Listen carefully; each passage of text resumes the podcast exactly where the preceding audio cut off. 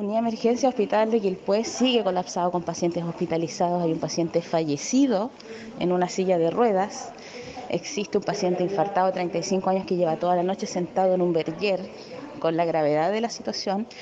Está completamente lleno de pacientes hospitalizados de manera indigna, sin ninguna medida de seguridad, sin ningún eh, eh, espacio entre paciente y paciente y las atenciones siguen funcionando de la misma manera porque no quiere el hospital entender que existe un colapso, porque mientras para ellos exista una atención continua, el colapso no existe.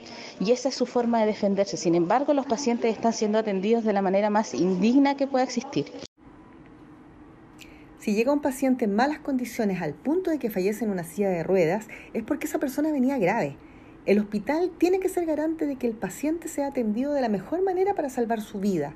El gremio de trabajadores del hospital ha estado levantando la voz para denunciar el colapso que están experimentando y que está dejando resultados tremendos como la muerte de pacientes en la sala de espera o que deben esperar más de 20 horas para ser atendidos, incluso llegando infartados. Aquí se está realizando una gestión que arriesga la capacidad de salvar vidas en el hospital de Quilpué. No existe comunicación efectiva entre los trabajadores del hospital, el servicio de salud y el ministerio. He oficiado y me he comunicado directamente con el ministro París para denunciar esta situación y en particular la del hospital de Quilpué. Sin embargo, las respuestas obtenidas no dan cuenta de una solución. Volvió a oficiar al ministro esperando una respuesta urgente.